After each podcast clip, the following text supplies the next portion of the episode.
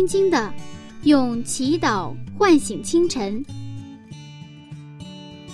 迎着初升的太阳，舒展新的生命。清晨的翅膀，翱翔上帝智慧的天空。每一个第一时间，我们和你一起重新出发。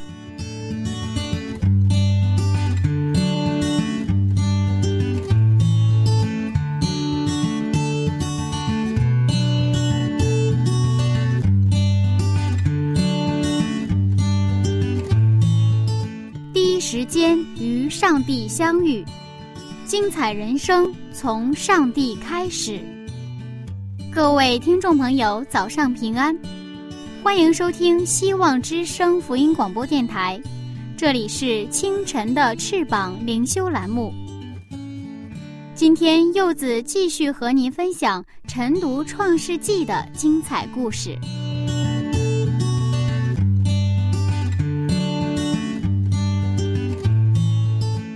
现在社会上大致把女性分为两种类型。以家庭为重的家庭型和以事业为重的事业型。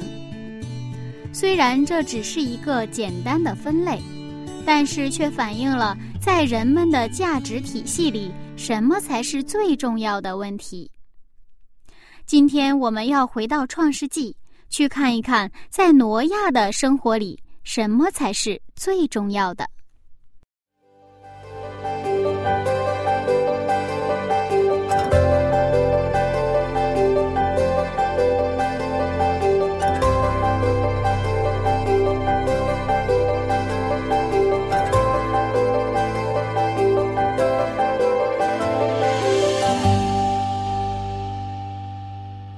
朴牧师你好，你好。听很多人都说你是一位工作狂，嗯，对于工作有特别多的这个热情。那在您的生活里，是不是工作是最重要的？工作非常重要，嗯，工作它是一个我们活着的一种表现啊，也是我们人生当中能够彰显出我们自己的思想、理想，包括品格的一种一种。外在的一个东西，但是要知道，工作就是提到工作有一个问题，就是为什么工作的问题。嗯，究竟为什么工作？啊，仅仅是为了工作而工作，还是说这个工作它有没有一个方向？工作是为了为了一个啊什么样的一个目标去工作？那，这个我认为是可能甚至比工作还要重要。如果你没有这样的目标或方向的话，你的工作不可能有那样的激情和那种。热情，还有一个，呃，这种，呃，那种遇到各种各样挫折问题的时候，越挫越勇的那种劲儿出不来，啊，所以这个，呃，按照这个圣经的话，耶稣基督他就是在遇到，在在约翰福音的五章当中，他不是安息日医治了那个毕斯大的病人了嘛？嗯，然后后来那些法利赛人、那个犹太人就给他挑衅嘛。为什么你犯这个安息日的诫命？耶稣当时就回答说：“我的父在做工，所以我也在做工。”其实创创世的一章一节开宗明义，起初上帝创造天地。那么，上帝是什么上帝？是工作的上帝。但是，上帝工作的目的目标就是为了人，为了去让人能够去得到一个最佳的环境，让他过最幸幸福的生活。耶稣来到地上，他一直在工作，实际上是。那他工作的目的也是为了去救赎人。嗯，所以我们的工作，无论是啊，你是在社会还是在教会，无论在哪里工作，如果我们的工作目标仅仅是为了自己的话，我想这个工作的意义就是已经啊，是减弱了很多了，是吧？啊，当然是不好好工作、不努力工作、懒惰，那就就不用不用谈了。不用他了。我们回到啊圣经啊当中哈，我们创世纪八章二十节，我们看挪亚在出了方舟之后，他首先做了什么？啊，我们看八章二十节。创世纪八章二十节，挪亚为耶和华筑了一座坛，拿各类洁净的牲畜、飞鸟献在坛上为燔祭。挪亚方舟出方舟之后的第一件事，正常来说，他的第一件事是应该建立自己的家园，给自己盖房子，有地方住，是吧？嗯。然后呢，得有东西吃。但是我们今天看到诺亚做的事情，跟我们想当然的事情是完全的不一样。嗯。那么我们现在刚才因为谈到工作的话题，那么在大学毕业以后，大学生都面临很大的压力，就是就业的压力。这个压力不仅是这些大学生本身有压力，连这个大学生的父母也有压力。所以大学生父母在指导他们的孩子去这个考大学的时候，啊，那么首先考虑这个工作能不能以后有好的职业，是吧？有没有好的出路？啊，他们的收入多少？啊，就考虑这些问题就很实际的，这跟我们考大学的时候完全不一样。我们考大学的时候不涉及这个毕业就业的问题，因为我们那时候大学毕业了，全是国家干部，全是国家统一分配，就是没有自己什么我要找那个工作那个工作，没有这样的问题。呃，所以刚开始我也不太理解，不过我后来慢慢也理解了他们的这种压力哈啊，因为这个这种压力已经他们在大概到大三的时候。如果是四年本科的，大概大三的时候已经开始就有这个压力了，是吧？嗯，我们那个是一直到毕业没有任何想法，成天欢天喜地哈。所以有时候觉得现在大学生很可怜哈。不过有一些大学生啊，在大学毕业后选择了另外一条路。按照正常考虑的话，大学毕业后第一个事情是理所当然就是找工作。就像诺亚出方舟以后，理所当然他应该先给。给自己找一个地方住，给自己找一个找是找是找些吃的，是吧？嗯。那么这些大学生啊，这个大学毕业以后的选择的第一件事就是选择做义工，不是去找工作。他们在老人院、孤儿院做志愿者，还有一些大学生拿着很少的钱到国外一边旅游一边做义工。比如哈，呃，最近比较出名的有个人，有一个学生叫济南大学毕业的大学生叫安心，他拿着一万块钱在。第一年时间里边，他没有去工作，而是去走遍了五个国家，参加了八个义工项目，收获颇多。啊，最后呢，啊，他写了一本书，你关于这一年还出了一本书。那在这个在这个书里，他写到他的最大的收获是，那些过去习以为常的、当然的亲人的关爱关爱，现在变得如此的珍贵，开始真正对父母有感恩的心了。啊，他改变了大学毕业以后。理所当然，第一件事找工作的老路子，走上一个奉献的一个新路子。其实我们常常生活在一些固定的思维模式当中，我们想的很多想当然不一定就是全部，就是你哪怕是现在你想的非常确信，就是这个就是那个，不是全部，因为我们人是有限的存在，我们做的也有限，想的有限，啊。所以说，你把有限的不要当做是绝对的，啊，这就是我们啊，这些现在属于突破就业压力的，也是一个很重要的一个思路。那么，当挪亚离开方舟之后，他的第一件事情，也是突破了我们所想象的想当然，而是第一件做了什么，就是筑了一座坛，也就是说，用今天的话说，就是盖了一个教会，现做敬拜。啊，这个祭坛呢是人类出现的第一个啊祭坛的词语，就是在圣经当中第一次出现啊这个祭坛这个词。嗯，因为在之前的话就是什么呀，开始什么叫耶和华的名字了哈。嗯，那这个历史实际上也是祭坛的历史。呃，因为我在教会里工作以后啊，呃，我就偶尔也接到一些。外地的一些教友的电话啊，那些电话当中是有一些外地的青年呐，咱们教会的青年来到北京以后的啊，第一个电话打打给我，然后呢问我啊，不是找工作哈，能不能牧师给我找个工作？不是这个意思，而是打电话问我啊，教会在哪里？我想去聚会啊。其实当每一次我在听到这样的电接到这样的电话的时候，其实我是很开心的哈。啊，当然他在教他，因为到这儿举目无亲嘛，他找到教会啊，要找到自己的亲人。但是呢，我想他也没有忘记这个敬拜，对不对啊？然后就像啊，不是第一个去找工作，而是第一个去找教会，啊，这个就像挪亚就是出了方舟之后，第一件事他做了祭坛一样。那我的家呢，啊，那么差不多啊一年搬一次家哈，这些年，啊，应该是我这二十多年应该搬家不止二十次，应该是也许是三十次，我都没数过哈，有的是一年搬几次家。嗯，不过无论我搬到哪儿，我的家就是一个聚会点，啊，就是 open house，就是一个祭坛。这一点我特别啊啊感谢哈，因为因为一家人就是夫妻俩都是信上帝的，所以说这才成为一个可能哈，而且是往往这个女方如果不积极的话也做不到，因为来客人都是看他的颜色嘛，因为来客人来到家里聚会聚完会之后都一起吃饭，那下厨房一般都是。姊妹嘛，对不对啊？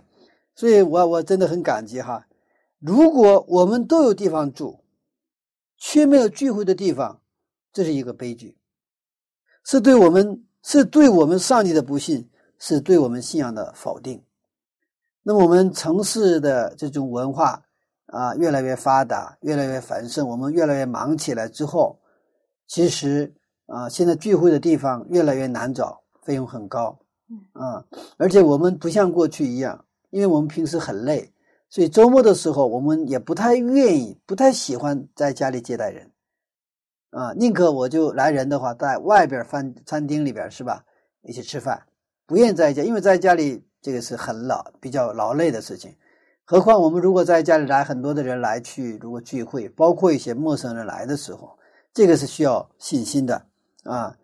我想有的时候想，如果我们的教育家都能拿出自己的家，把自己家变成 open house，然后呢邀请社区的周边的人来聚会的话，我想可能我们的聚会点就会很多很多，而且这个没有什么费用。然后我们这些人呢都会进行进行一些培训之后，我们来在教会里服侍做义工的时候，我想可能是哪个小区都有啊，真的是那些就像啊啊一开始。啊，在我们创世纪所看到的，他们去开始谁啊？叫耶和华的名字。我们任何地方都看到我们基督的十字架。嗯，挪亚出方舟之后，他看到是一片荒凉，他要考虑的理所当然是如何吃饭，住在哪里。但是挪亚没有这么做，他先做的就是建了祭坛。所以挪亚不愧是一个上帝面前，上帝所说是一个完全人，是义人。因为他无论在进方舟之前，还是在方舟之后，还是出了方舟之后，他跟上帝之间有一个活泼的联系，而这个联系正是他的一个生命的一个一个源头。他这个东西是隔不断的，如果隔断了，那么这个挪亚也是意味着他就结束了。嗯啊，挪亚出方舟之后，先建祭坛有什么意义呢？因为如果要是我的话，我想我可能会先找一些吃的。对，我先先得到很多的东西，保障我的这种安全感。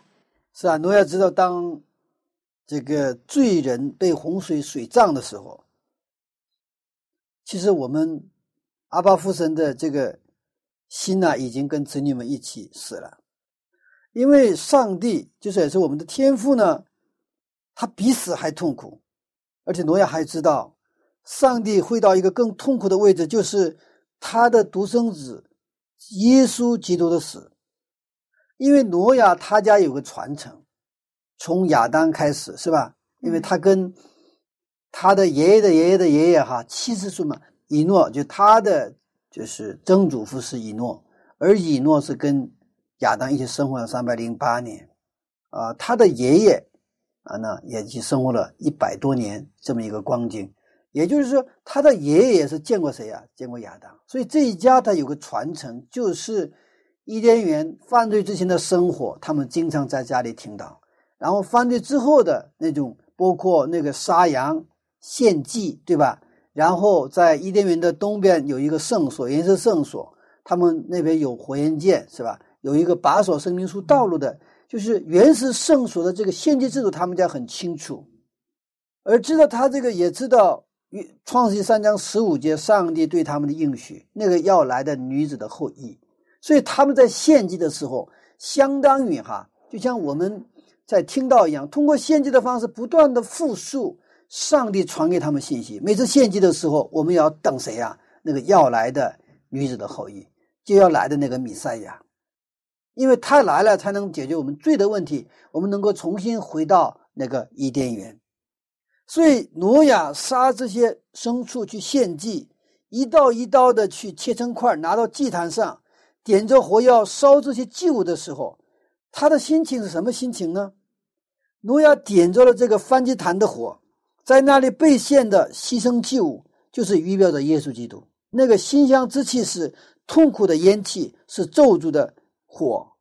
挪亚穿越时空，看到了独楼地的十字架，在十字架上，上帝的震怒倾泻在第二个亚当耶稣基督的身上，所以挪亚知道不再发生洪水，而且他们再回到伊甸园，重新恢复伊甸园的那个生活，就是要靠什么？必须得献祭，而不断的献，因为不献就忘了。知道吗？这个星期忘了，他们用这种方式，当时也没有图书，用这种方式记录什么，不断的回忆回忆什么，就是啊要来的耶稣基督。那么今天我们在教会当中有一个叫圣餐礼，对吧？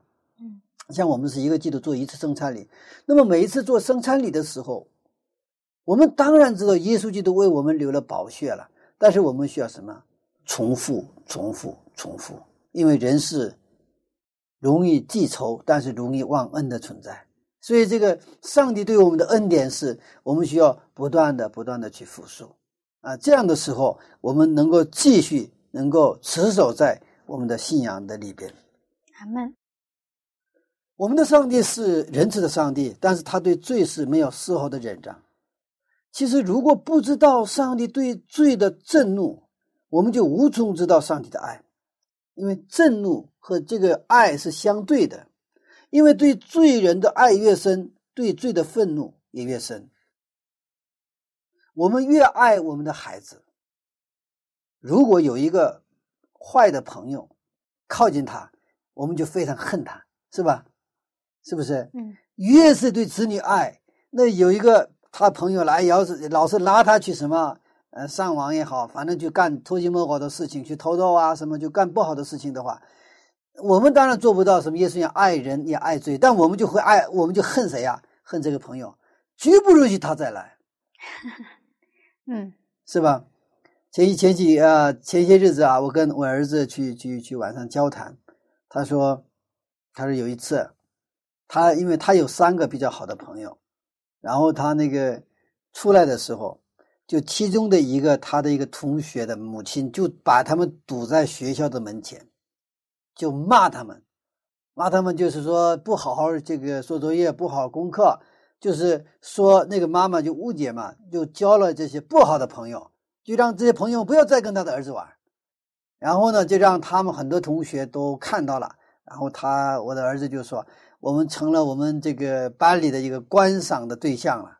啊，不过这几个同学还是经常到我家里来，我也非常欢迎他们，因为他，呃，他们需要这样的朋友关系哈，而且我觉得挺好。完了，前几天他们还去买游泳卡，就要去游泳，我说很好，运动。那么我们作为家长呢，是确实平时也注意观察我的儿子是不是交了不好的朋友。如果交了不好的朋友，这个因为他们没有自己分辨能力，很容易被拉下水，啊，那么越爱。越恨可能把儿子拉下水的那样的朋友哈，其实所以说我们对上帝的这种，呃，这个爱要理解，我们要知道，上帝在十字架上对耶稣的那个，耶稣替我们成了罪了嘛，那种震怒啊，震怒，所以对基督徒来说，十字架是永远的感动，是永远的感恩，因为耶稣基督替我们全然接受了上帝的震怒。挪亚离开方舟之后的第一件事就是筑祭坛，就是这个祭献祭，就是预表着耶稣基督的十字架。当挪亚在方舟上点着火的时候，他看到了什么？上帝的心情，感同身受，看到了上帝的心愿是什么？我们的上帝最大的心愿是通过耶稣基督，我们这些人、这些罪人一个都不灭亡，全部得救。挪亚理解上帝的心，这是一部分。那么，上帝爱挪亚，就是上帝和挪亚这两种情感交织在一起，这也是在十字架面前发生的事情。我们的心跟上帝的心交织在一起，我们的上帝是想得到我们人的理解的上帝，这个是我们难以想象的。其实我们做父母的有时候也非常想得到子女的理解，做老师的也想得到学生的理解。我们的上帝也是想得到我们这些卑微的这些罪人的理解。所以，当我们去认识到十字架的意义，我们在十字架面前，我们认罪悔改的时候，我们的上帝是最喜乐的。为什么？上帝的苦衷，哦，有人理解了，有人知道了。因为当我们去理解了，我们知道了之后，我们的人生就会发生改变。我们我们理解了十字架，上帝对我们的爱的话，我们的人生从此变得不一样。挪亚离开方舟后。上帝第一时间邀请挪亚的位置就是梵祭坛的位置，不是住房，也不是饭桌。第一个位置就是梵祭坛的位置，在这里，挪亚同我们的上帝相遇，在那个地方，耶挪亚以耶稣的心为心，所以他做的第一件事情，也是为我们今天的基督徒做了一个榜样。今天我们上帝希望我们。打开我们日常生活的门，出来，从理所当然的思维模式中走出来，从我们想当然的固定思维里面要什么破壳而出，来到耶稣基督的十字架面前，与耶稣基督相遇，与上帝心心相印，并把自己献为活祭。通过这样的献祭，我们看到耶稣基督的形象，看到与耶稣旁边的上帝的形象。我们在教会里面也会常常提到献为活祭，但是我不太理解什么叫做献为活祭？为什么上帝要让我们献活祭呢？嗯，活祭这个这个词儿本身是矛盾的，祭物都是死的嘛，嗯，牺牲旧嘛，嗯，然后又是活的，你看是吧？嗯，活的和死的在一起，是，有时候这个话好像是这个语语，就是我们的语言来说是矛盾的语言，活的死的哈，这个一个。活的、死的祭物，或者活的牺牲，也就是把我们自己献为活祭的意思是，我们人还是活的嘛，嗯，但是我们是什么死的？什么死了？我们个人的想法，我们个人的这个经验，我们个人的固定思维，我们个人的喜好，我们个人的习惯，全部让它死掉。然后呢，按上帝的话生活，有我们的想法。它是跟上帝的想法是冲突的，我们的想法是拒绝上帝的想法的，我们的经验是拒绝上帝的想法的，我们的感觉、我们的喜好、我们的习惯也常常是跟上帝是作对的，所以这些东西都是要什么？把它拿下，这叫活祭哈。所以耶稣也说，让门徒们要跟随他的话，你们要什么？背起你的十字架跟随我。其实这个也是很多人误解这个圣经经文。其实十字架背起十字架跟随耶稣的话，我们是背起我们每个人家家有我们中国话有叫家家都有一本难念的经，我们把家家都有一本难念的经当做十字架啊，我我的十字架，我们家的十字架啊，比如我的孩子有病，那是我们家的我的十字架，不是圣经讲的，耶稣讲的十字架不是十字架是死，十字架是死。也就是说，你背弃实际上跟随我的意思，你就是先为活祭一个意思。你把自己的想法、经验、感觉，一切都全部放下，全然跟随他。不然的话，我们是跟耶稣是为敌的，因为我们是罪人。所以这句话换到一个地方，就说你们要重生，这都实际上是一个意思。所以说，当我们把自己先为活祭的时候，也就是说，我们背起十字架跟随耶稣的时候，才能。跟上耶稣，才能跟耶稣相遇，才能看到耶稣基督的形象。这个时候，我们心中的不满、乌七八糟的东西才会得到洁净，在耶稣的面前。阿门。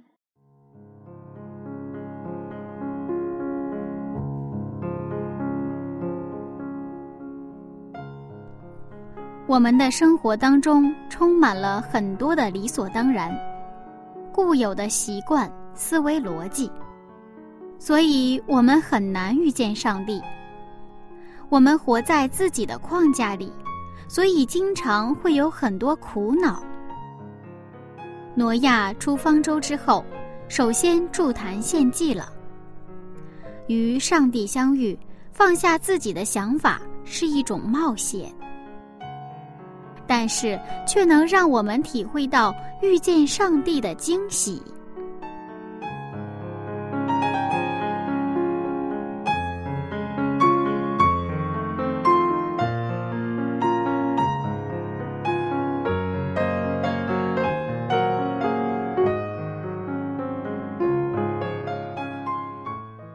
好了，柚子和大家分享一首歌曲，我们一起来听。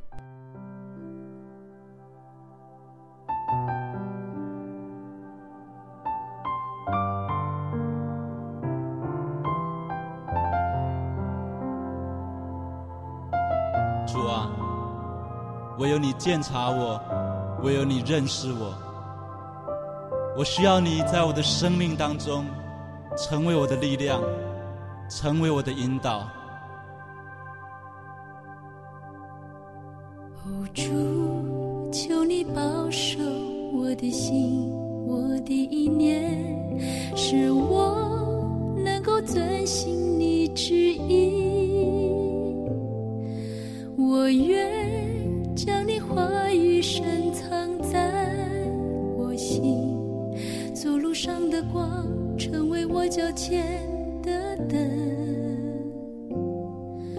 哦主，求你坚固我信心，我的力量，使我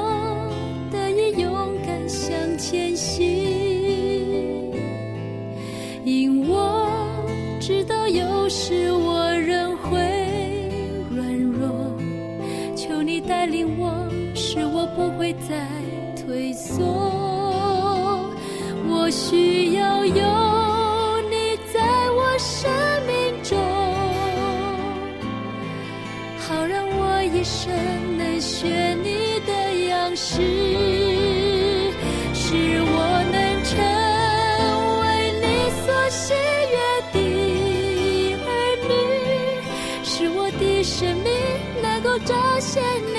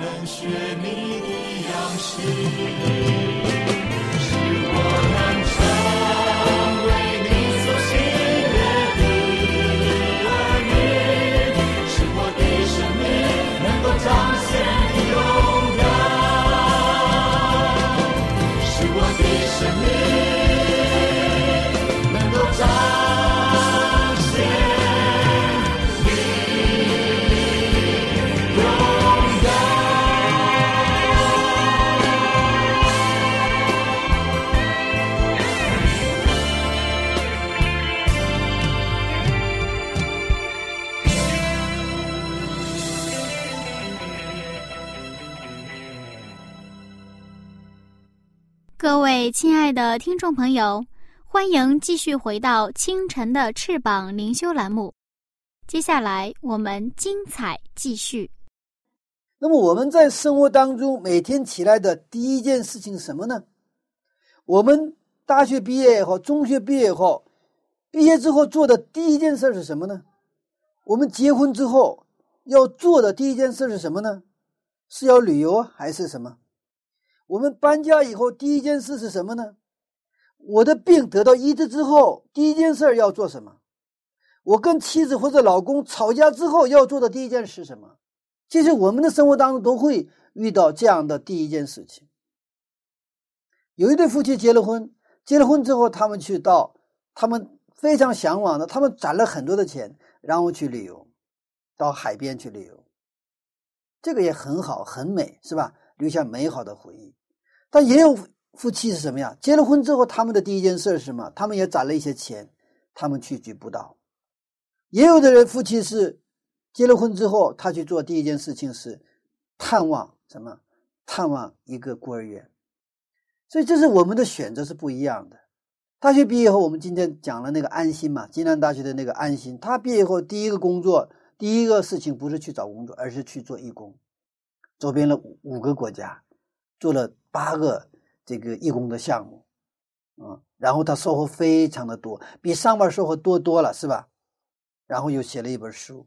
这个又激励了很多的大学生，能够去重新思考，就是他们大学毕业后，他们的人生路怎么走。因为这一年通过义工，他就开始思考我以后的人生应该怎么走，不仅仅只是为了大学毕业后就上班呃拿工资，然后就生活、结婚、生孩子，哎，忙忙碌碌一阵儿，发现该退休了，然后再发现啊，快到我登场门前了。其实我们的人生啊，其实。年轻时候感觉不到，一到年老就会发现什么？哦，所罗门说的真对，虚空的虚空，虚空的虚空。但是在我们人生开始起步的时候，当你毕业以后，第一件事你做了什么？这个决定你一生要做什么。所以说，你首先做的事就是你的人格，你首先做的事就是彰显你的价值观，也是你的人生观。耶稣说：“你们要先求他的国和他的义。”就像挪亚走出方舟，我们也需要走出我们日常生活的怪圈，走出我们那些想当然的世界，让敬拜的生活成为我们的日常生活，让服饰和爱成为我们理所当然的事情。阿门。我是最喜欢圣经当中马太福音六章三十三节：“你要先求他的国和他的义。”这个这个话，这个经文是好像很很很抽象。但是这个已经对我来说是很具体的，你先求他的国，他的义，其他都要加上。所以说，你看，挪亚出了房子之后做的先求什么了？他的国和他的义。那他后来有没有地方住吗？没有，没有东西吃吗？都有啊，住的、吃的，上帝会加给他。上帝当然知道你的需要，我们要做的先求他的国，所以挪亚就这么做了。耶稣基督，你看啊。耶稣基督，他当他三天、第三天复活之后，他做的第一件事是什么？知道吗？他做的第一件事是先到什么天上，先到这个天父那儿先报道，然后上那里去先确认什么？我现在在十字架上所流的血有没有效？我的赎罪是不是完全？在天庭他得到确认。你的赎罪是完全的，你所流所的所流的血是完全的，也就是说，真的是成了。然后他马上又回来干什么？因为他还有一些事情没有做，他带着他的门徒继续学习圣经，四十天，然后再加十天，他们就是说同心合一的祷告，集中。这个时候，圣灵在第五十天的时候，五旬节的圣灵就配降。所以我们看这个圣经，如果我们这么去看圣经，圣经是非常有动感的。嗯，我们看那个玛利亚，她非常爱耶稣。嗯，所以她第三天复活之后，她第一个事情，清晨黎明天还未亮的时候，他就跑到什么那个坟墓上去，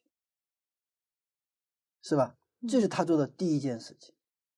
啊，当圣灵充满的时候，五旬节。这些门徒们做的第一件事情就跑出去传道，没有什么。所以，我们啊啊、对我们来说，先求他的国和他的义，其他要加上，他应该成为我们人生成功的一个公式。公式。当上帝在挪亚洪水之后，这样通过挪亚又开始了新的创造、新的历史。今天，当我们像挪亚一样，我们先求他的国他的义的时候，上帝也会通过我们开始一个新的创造、新的历史。所以人类历史呢，从挪亚又重新开始了，是吧？它是属于第二个创世纪一样，因为我们真的把我们的什么第一时间分别为圣。嗯，所以早晨的第一时间干什么，也是你的人格。早晨的第一时间，你看妈妈早晨起来以后第一个事情干什么？为孩子做饭，为孩子喂奶，反正是为孩子为别人。但是孩子们第一时间起来干啥？是吧？那有的人我也曾经见过这么一个人，他早晨起来第一件事就是喝酒哇，啊，从早上开始喝酒，这个我还真的少见，一般是中午和晚上喝酒哈。他早晨起来的第一件事就是喝酒，当然他就是没有活过五十岁，死了。嗯，他这个人还是曾经是就是品位很高的一个人，啊，部队转业就是把一个转业军官嘛，但是他就是就是就是有这么一个习惯。我们第一时间是把它献给上帝，就是再忙我们放下一切。所以我们也看到那些早晨上班所以路途遥远的人，也是第一时间就在车上，他们也是参加早灵修，要把第一时间献给上帝。如果不把这个时间献给上，这个时间就是瞎想了，是吧？一整天这个想这个想那个，脑子很乱，然后 很累啊。但是呢，上帝给我们的一切都是让我们充电，使我们更加有力量。所以我们带着这样从上帝来的力量来开始一天的生活。我想这一天也会能够继续在我们上帝的祝福当中。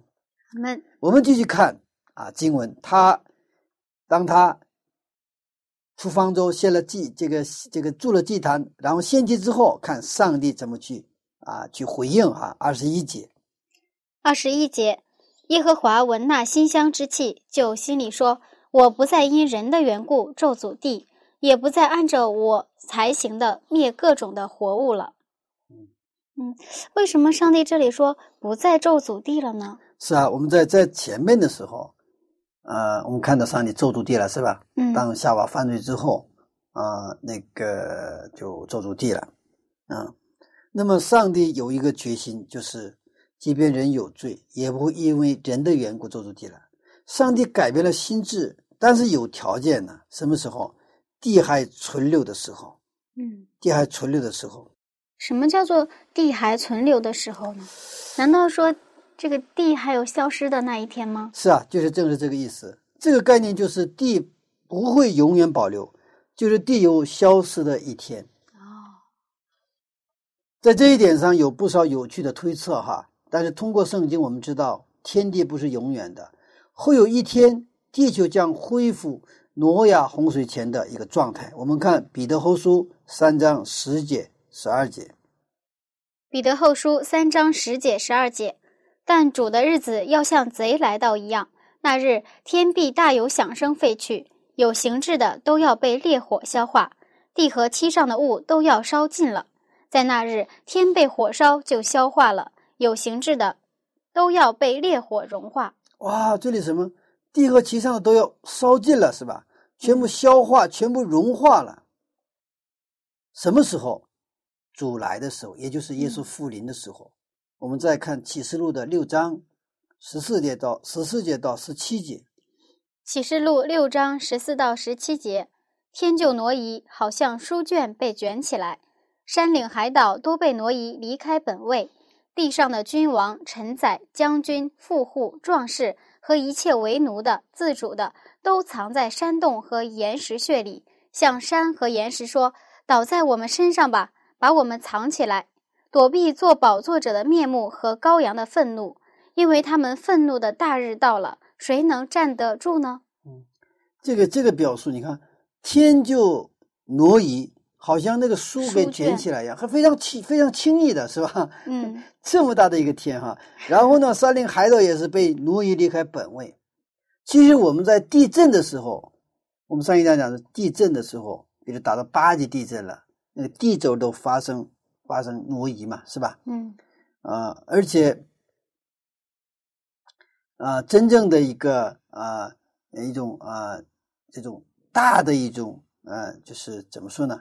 远远超出这个地震的哈，就是耶稣复临的时候，这样的一个行行为的时候，那个是我们想象不到的，是吧？那不是一个地震的所谓，是整个什么山林海岛都离开本位，完了全部烧尽，全部融化掉，也就是面目全非了，面目全非了。我们最后再看一个启示录二十一章的一到五节，一节和五节。启示录二十一章一节五节，我又看见一个新天新地，因为先前的天地已经过去了，海也不再有了。做宝座的说：“看哪，我将一切都更新了。”又说：“你要写上，因这些话是可信的，是真实的。嗯，这个就地存留、地消失，并不意味着这个消失以后什么都没有了。消失之后，上帝还要建一个什么新天新地，是吧？嗯先前的天地已经过去了，先前的海也不再有了，一切都有更新，就是为了去，就是让地不存留，就是让它消化，全部就是拿掉，就是为了上帝要给重新创造，给我们更好的。就等于像拆房子的目的是为了盖一个新房子，拆房子本身不是目的。嗯，如果拆房子本身如果是目的的话，那那就这是不这是一个悲剧了，对不对呀？啊，不过我们看到在拆迁的时候、动迁的时候，呃，常常会发生一些暴力的事件，是吧？因为一方要拆迁，另一方是不让不要拆迁，对吧？可能的原因很多了，是因为这个。这个这个这个这个这个评估这个价格的问题啊，还有各种条件的问题啊，可能主要还是利益的问题很多啊。但是可能也不排除有些人是情感的问题。嗯，我住了可能五十年了，或者说我住了祖孙三代了，我不想离开这个地方，我也不想换成新的地方。别看你进新的地方再好，这个条件再好，我也不想搬，我还是喜欢这个老房子。所以可能还有情感的层面。无论什么原因啊，这个。这个就是拆房子是一个比较困难的事情，但是，啊，拆房子的人的角度来，他的目的就是要盖一个更漂亮、更好的房子，是吧？也从来没有说拆迁之后盖一个比原来还不好的房子，没有。我们的上帝也是一样，而且上帝知道，啊，我们这个现在的这个地已经是被罪所破坏，啊，所以上帝愿意赐给我们一个新天新地。而给我们的新天新地不仅仅是一个一个空间的环境的问题，他愿意也给我们一个新心，除去我们的实心，给我们一个肉心，而我们人也完全的更新，就是说耶稣基督的新造的人。那么新造的人在新天新地，那就相般配了，对不对呀？啊，嗯，新就装在新的袋子里面，哎，不是新就装在新的这个这个旧的袋子里面。所以这个地还存留的时候和新天新地。它是以耶稣复临千年期为界限，在圣经当中，耶稣初临的预言是一百零九次，对复临的预言是二百二十四次，总共三百三十四次。也就是说，关于旧约当中耶稣初临的预言要少于什么复临的预言？复临的预言要大一倍多，是吧？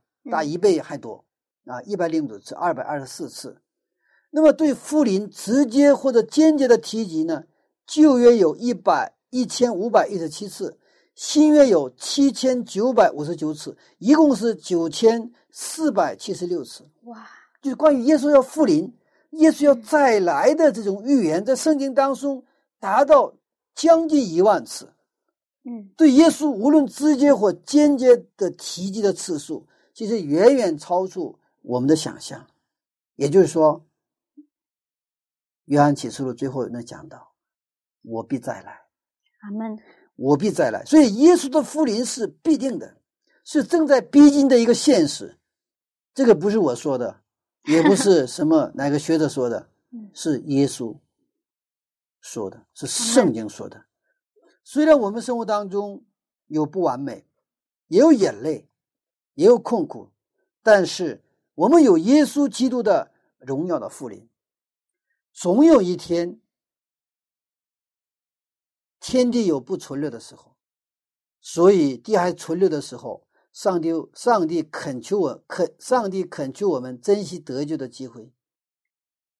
也就是说，地还存留的时候，这个意思是恩典的门关闭之前，对吧？地不存留了，恩典的门也关闭了，是吧？嗯上帝给我们的信息是：你们要珍惜，珍惜你们的生还机会。我不希望你死，因为我的独生子耶稣基督为你而死。这次韩国的苏元号这个沉船事故，他其实开始沉船到能够逃生，他的时间其实不少，是吧？嗯。但是他有一个致命的错误，船上这个船长先逃跑了，然后船上没有去，呃，他的发布是让他们待在原来的船舱里边。完了，本来是让他们就是有一个广播是让他们先，因为现在情况不太明明确嘛，你们先不要乱，是这个意思，不要乱，不要慌乱，你们暂时待在船舱里边。但是问题是，这个是很好的，下一个应该还有一个广告，什么呀？他们准备好这个出摸清情况之后，必须告诉他们离开怎么穿舱，然后用什么路线哈，然后怎么去穿，应该有这个，但是下边的广告就没有了。所以好多人待在船舱里就就硬给弄死了。其实他们有出逃的机会，出逃的时间，有这个，也就是说，这个船还存留的时候，也就是他们有这个恩典的门还没有关闭之，他有这个时间。哦，结果有一个老人待在船舱里嘛，但有个老人他没有听，他违抗了这个命令，他结果是嗯活命了，真的非常的心痛哈，痛心呐啊什么呀？那么多的学生就淹死了。但是我们的上帝不是这样的船长，我们的上帝是不是自己先逃生的上帝？这个船长，我们的上帝什么？他是愿意把自己的命拿出来为你牺牲的这么一样一样的一个上帝。阿门。那整个这个地球是如果是一条船的话，我们耶稣基督这一位船长，他把自己愿意献在十字架上，把自己献为什么？一个一个祭物，一个牺牲，就是让我们有什么逃生的机会，让每一个人一个都不落下的都去能够去逃生的机会。所以挪亚理解这样的上帝的心情，所以在离开方舟的第一时间，他献上了信心的什么反击。所以我们看最后一个经文二十一节，二十一节，耶和华闻那馨香之气。耶和华闻那馨香之气，所以耶和华闻那个献祭的这个这个之气，其实按照生理的角度来说，那个好不好闻呐、不好闻。烧焦的味儿啊，是吧？嗯那个肉烧焦的味儿是非常难闻的。但是耶和华闻的叫馨香之气啊，啊！上帝悦纳了馨香之气，因为上帝看到了谁的信心呢？挪亚的信心，他所以接纳了挪亚的献祭。既然耶稣基督再来的预言提到了将近一万多次啊，将近一万次啊，将近一万次，嗯那么我想真的应该珍惜时间。可是我们应该怎样的去抓住现在的机会呢？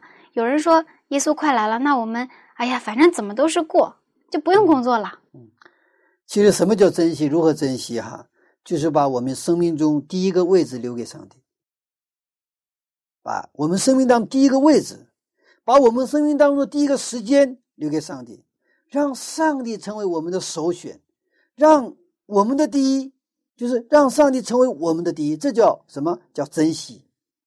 就是刚才所谈到的，你们要先求他的国和他的义。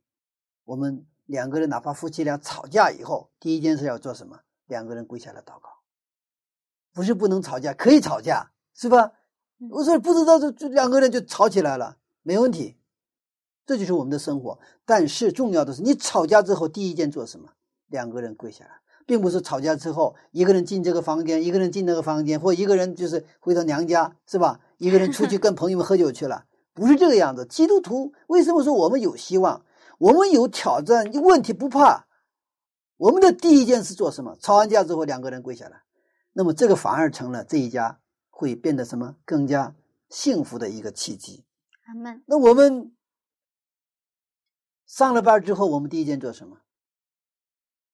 我们第一件事，实际上我们上班第一件事，上班之前，我从早晨起来，第一时间我们去祷告、读经，我们把自己献上，这样我们一天的生活变得不一样。原来我可能是上班只是为了我的生计，就拿工资是吧？维持我的生计。当我把第一个时间献给上帝之后，把自己献为活祭之后，我上班不仅仅是为了工作，那是上帝给我们的什么一个宣教地，在那里我们要去彰显上帝的爱。所以我们的工作会越来越越投入，因为我们不是做给人看的，我们是做给谁看的？我们在天上的父。那我们先求他的国和义，国和义。我们做给上帝看的，看去做我们的工作的时候，那我们是全力以赴的。再懒的孩，我观察了，再懒的男孩，只有他有喜欢的女孩在旁边，他会非常去表现的。啊，我有时候看的特别可笑哈，但是，呃，可爱哈，不是可笑，是非常可爱啊。我们在上帝面前也是，我们虽然有很这样那样的不足，但是当我们在上帝面前，就像是一个在自己喜欢的女孩子面前的表现的人一样，我们就是做给上帝看的时候，我想很可爱，很可爱。上帝悦纳我们这样的敬拜，这也就是说，我们来珍惜上帝给我们的机会。地还存留的时候，我们的生命气息还存留的时候。上天的恩典期还没有到期的时候，让我们先求他的国和他的义吧。我愿上帝悦纳我们的信心，接纳我们的活祭，如同他悦纳挪亚翻祭的馨香之气一样。他们。也就是说，我们以上帝为中心的时候，对，是的，是的，嗯，这个时候叫珍惜时间啊，珍惜。不然跟那个没关系的话，我们再珍惜时间，这个是跟我们的生命一点关系都没有。突然，好们，谢谢牧师的分享。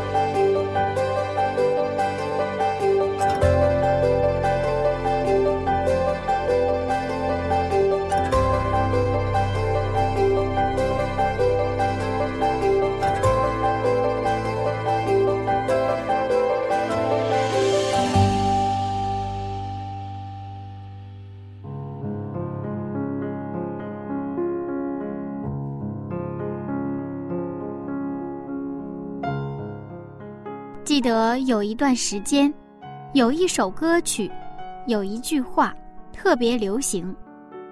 时间都去哪儿了？是啊，时间总是在从容的流淌着。如果我们稍不注意，就被落在了后面。亲爱的听众，如果您不想留下遗憾，地还存留的时候。希望您能尽力去爱上帝，珍惜身边的每一个人，抓紧机会对他表达您的爱意，常常的去拥抱他，常常的对他说一句“我爱你”。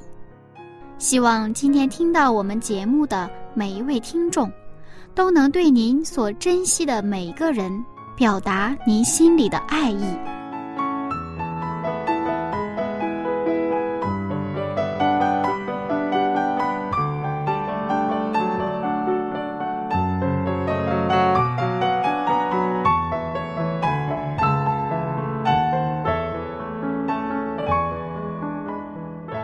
下面我们一起来祷告。亲爱的天父，感谢您让地还存留着，让我还有机会去相信您。天父上帝呀，求您帮助我，使我不虚度光阴，让我的生活成为敬拜的生活。这样祷告是奉耶稣基督的名祈求。阿门。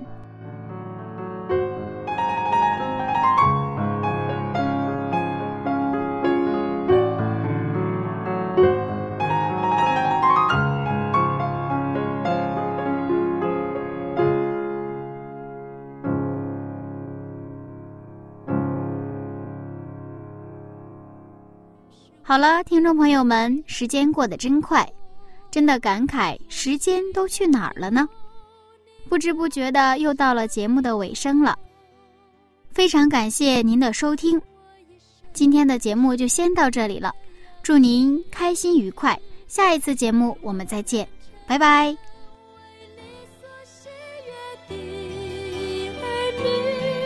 是我的生命能够彰显你。